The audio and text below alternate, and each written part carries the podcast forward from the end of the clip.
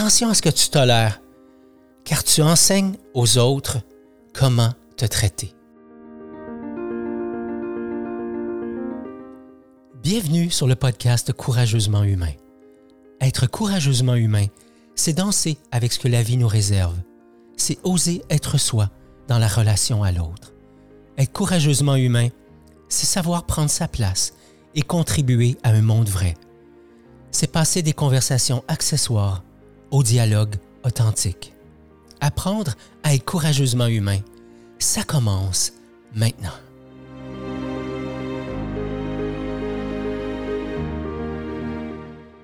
Bonjour et bienvenue sur le podcast Courageusement humain. Mon nom est Ghislain Lévesque, je suis l'initiateur du mouvement Courageusement humain et je veux d'abord te souhaiter pour ce premier podcast de l'année 2021, je veux te souhaiter une magnifique année 2021, qu'elle soit directement alignée avec tes intentions les plus nobles. Et bien sûr, je te souhaite de la santé, du bonheur, la sérénité, etc. Bref, tout ce dont tu as besoin. Mais le plus important pour moi, c'est d'être parfaitement aligné sur tes intentions les plus nobles si c'est ton premier arrêt, j'allais dire, si c'est ton premier pit stop, c'est ton premier arrêt sur le podcast de Courageusement Humain, je te dis bienvenue. Installe-toi confortablement. Amène ta tisane. Mets tes pieds sur le pouf. détache tes souliers. Euh, desserre ta ceinture. Bref, fais comme chez toi. Euh, je te souhaite la bienvenue. Heureux de te savoir parmi nous. Et je vais aussi prendre un moment pour te remercier, toi, si tu es là depuis quelque temps, si là depuis le début, je veux te dire merci. On a franchi le cap des 4500 téléchargements récemment. Euh, j'avoue en toute humilité que je pensais que ça allait, euh, pensais que ça allait être une, valeur, un, chiffre qu'on allait dépasser plus tôt. Euh, un des mots de 2020, pour moi, c'était la patience. Alors, j'ai été testé même à travers le podcast. Euh, mais en même temps, ça m'a permis de prendre conscience de certaines choses que je fais bien, d'autres choses que je fais moins bien. Alors, voilà, 4500 téléchargements. Je célèbre ça avec toi ce matin et je te dis merci d'être là et de contribuer à ce mouvement-là, justement. L'épisode d'aujourd'hui, intitulé Fais attention à ce que tu tolères, m'est inspiré d'une rencontre que j'ai eue avec ma belle gang de l'art du dialogue hier soir. Chaque lundi soir, 19h30, mon ami Annie Desgagnés et moi, on a mis sur pied vers la fin du mois d'août dernier une rencontre chaque lundi soir.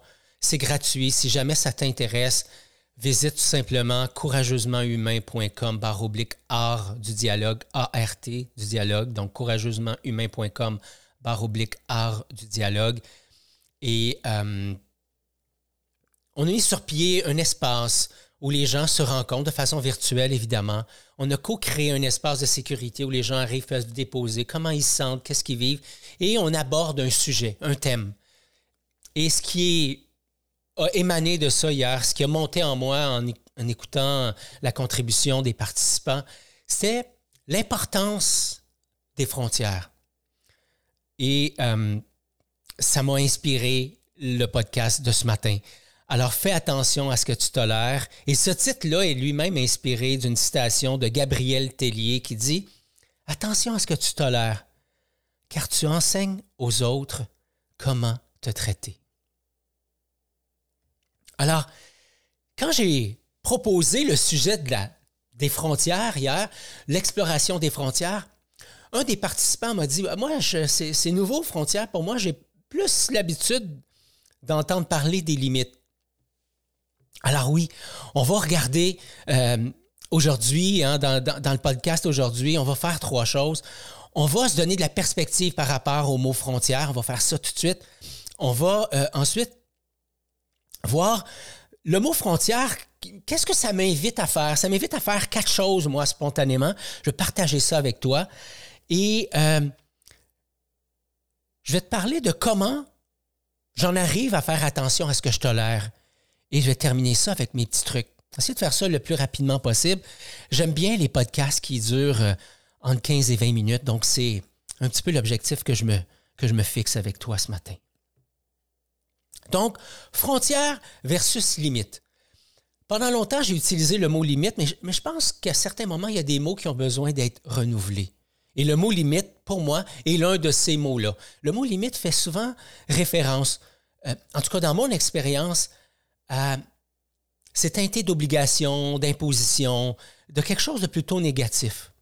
Tandis que le mot frontière, pour moi, il fait référence à voyage, à pays que je vais aller explorer. Évidemment, dépendamment de là où tu m'écoutes aujourd'hui, de là où tu es dans, dans, dans une partie du monde ou l'autre, je suis bien conscient que le mot frontière peut aussi être teinté de connotations négatives, peut-être même de violence. Il y a des guerres qui euh, sont là étant donné la frontière. Donc, ce n'est pas dans ce sens-là que j'ai envie d'utiliser le mot frontière, tu auras bien compris. C'est plutôt dans le sens de frontière, dans le sens de la métaphore de pays. Hein, pour entrer sur un territoire, ben, il faut montrer patte blanche. Et c'est aussi important de respecter certaines coutumes, certaines lois et certaines valeurs. Alors, c'est dans ce sens-là que j'utilise le mot frontière ce matin. Et c'est dans ce sens-là que j'utilise le mot frontière aussi dans mes enseignements, dans les coachings que je fais. Ça amène la personne dans un espace un peu plus ludique, un peu plus euh, léger que quelque chose que je vais devoir imposer. C'est souvent dans ce sens-là que le mot limite a été euh, utilisé. Donc, frontière, qu'est-ce que ça m'invite, moi, le mot frontière? Spontanément, ça m'invite à quatre choses. La première, ça m'invite à la conscience de, mon propre territoire.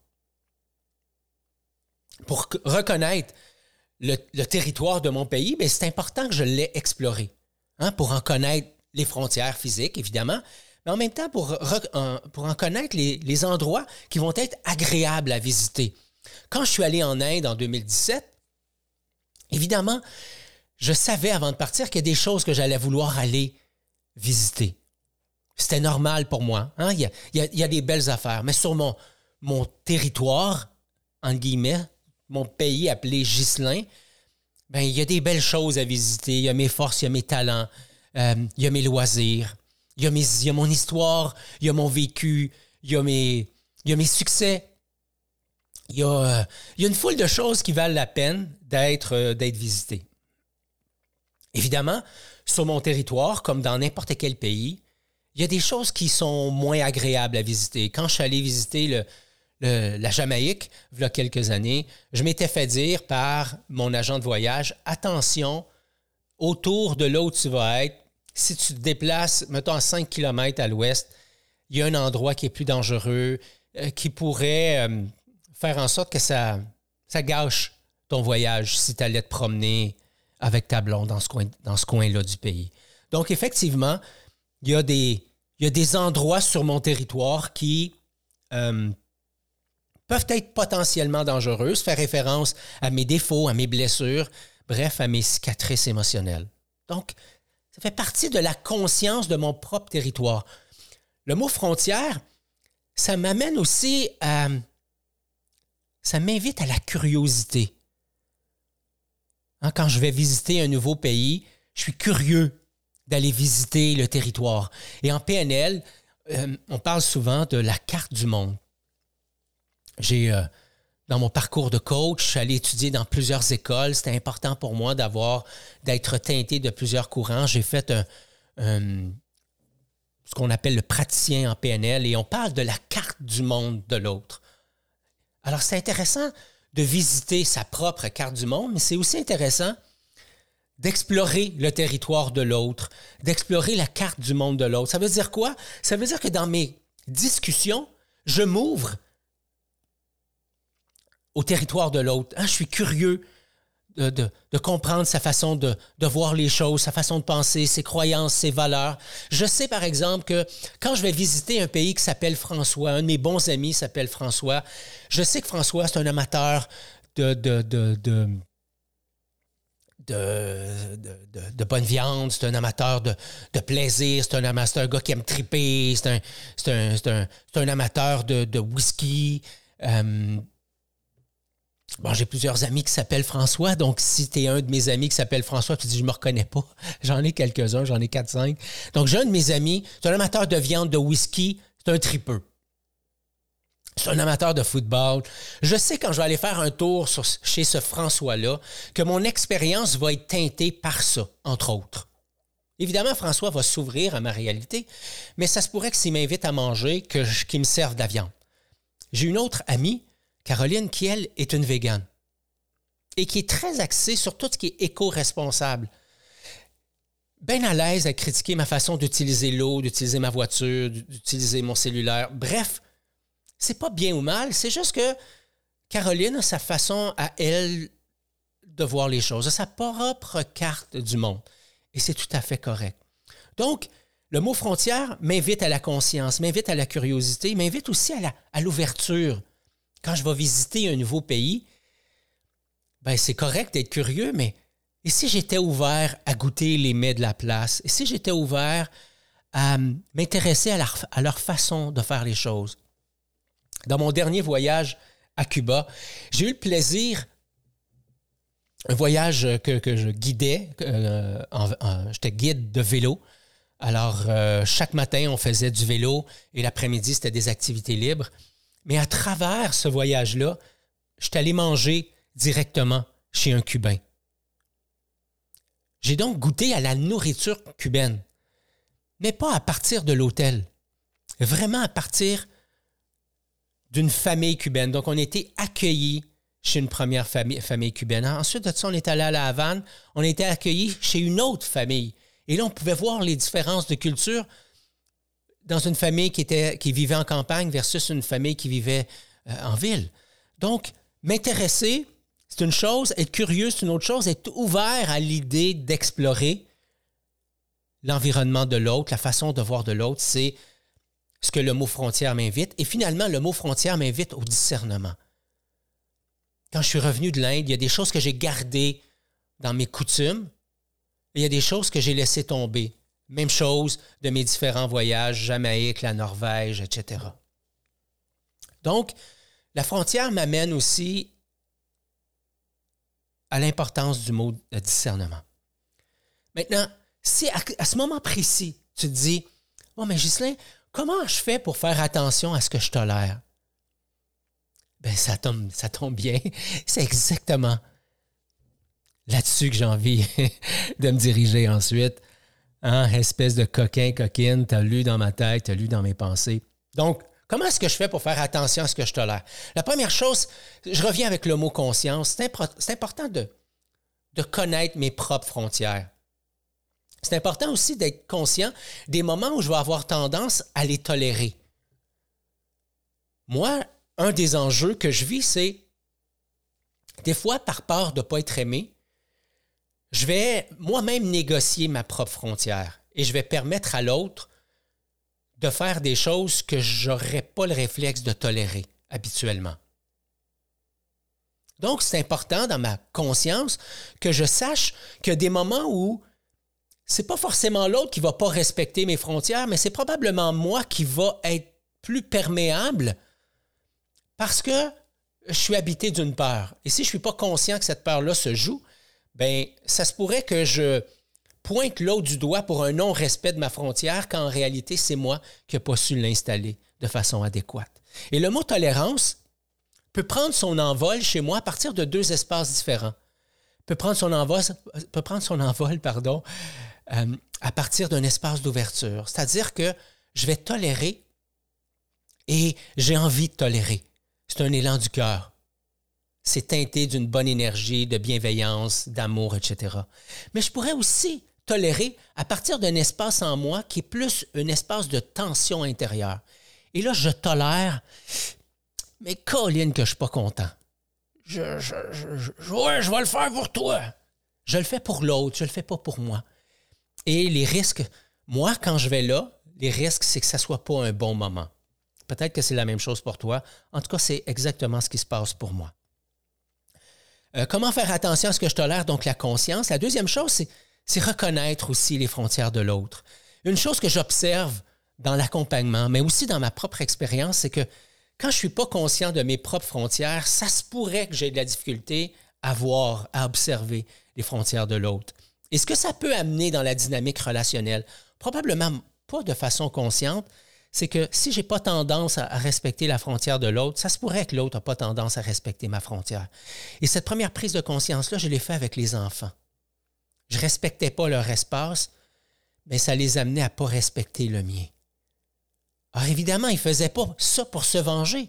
Ils faisaient ça parce que c'est ça qu'ils avaient modélisé. C'est ça qui était là dans notre, dans notre clan, dans nos dynamiques relationnelles, et ils ne faisaient que répéter ça. Alors, comment est-ce que je fais aussi pour faire attention à ce que je tolère, donc la conscience, reconnaître les frontières de l'autre, nommer mes frontières avec bienveillance,